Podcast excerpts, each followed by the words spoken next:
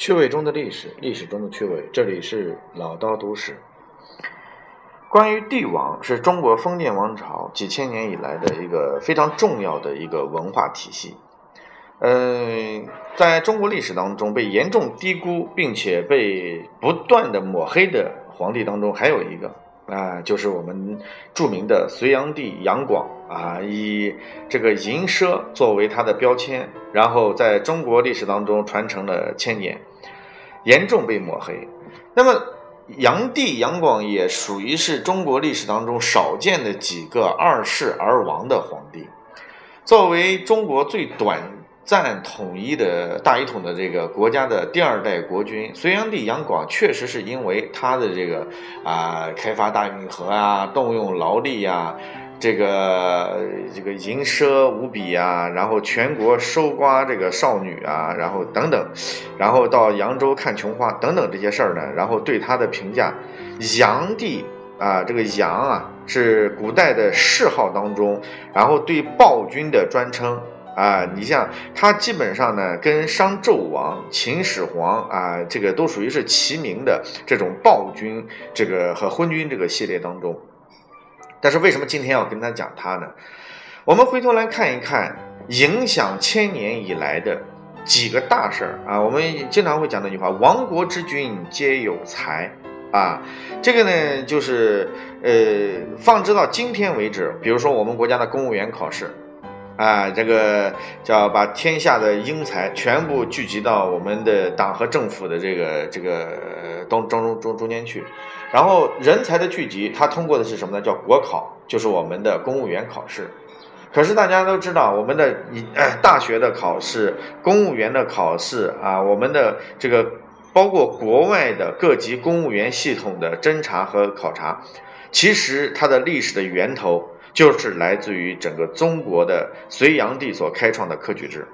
没有科举制，那么我们到目前为止还没有建立起真正对人才的提拔和官员的考核机制。所以他的虽然说作为二世而亡，但是你会发现他所定下来的这个事情一直影响到至今为止。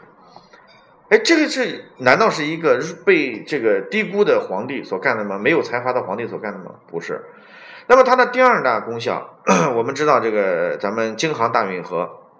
京杭大运河从某种意义上来讲呢，在当时确实啊，它不蓄体力的修修建啊，导致啊耗费这个太多。但是你会发现一件事情，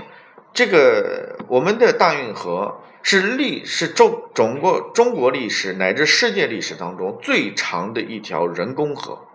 最长的一条人工河，截止到目前为止，京杭大运河在这个南水北调以及京这个这个南北货物的漕运方面，起到了至关重要的作用。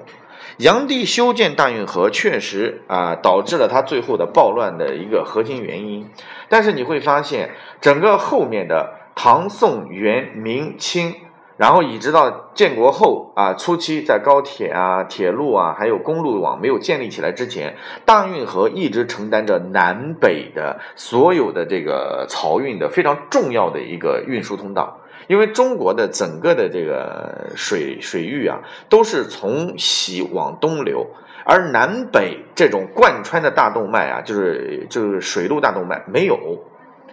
那你说这个事儿一直影响到千年，而我们还天天去骂人家隋炀广。当初他要如果说不不修这条大运河的话，确实也不可能会导致这么快亡国。但是你想一想，他能够受益于今天吗？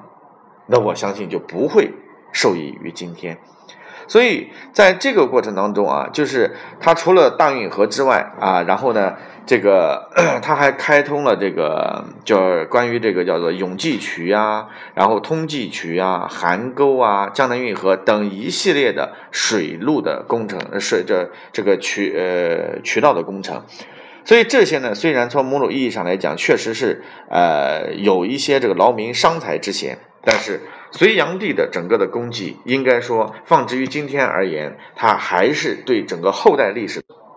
所以它这个炀帝的这个历史功绩呢，放置于它的封建王朝来说，它是一个借鉴；但是从影响后世来说的话，它和秦始皇所开创的整个的车同轨、字同文啊，然后这个一系列的这个行为呢，其实对后世的影响是非常大的。那这里是关于啊被历史严重低估功绩的隋炀帝。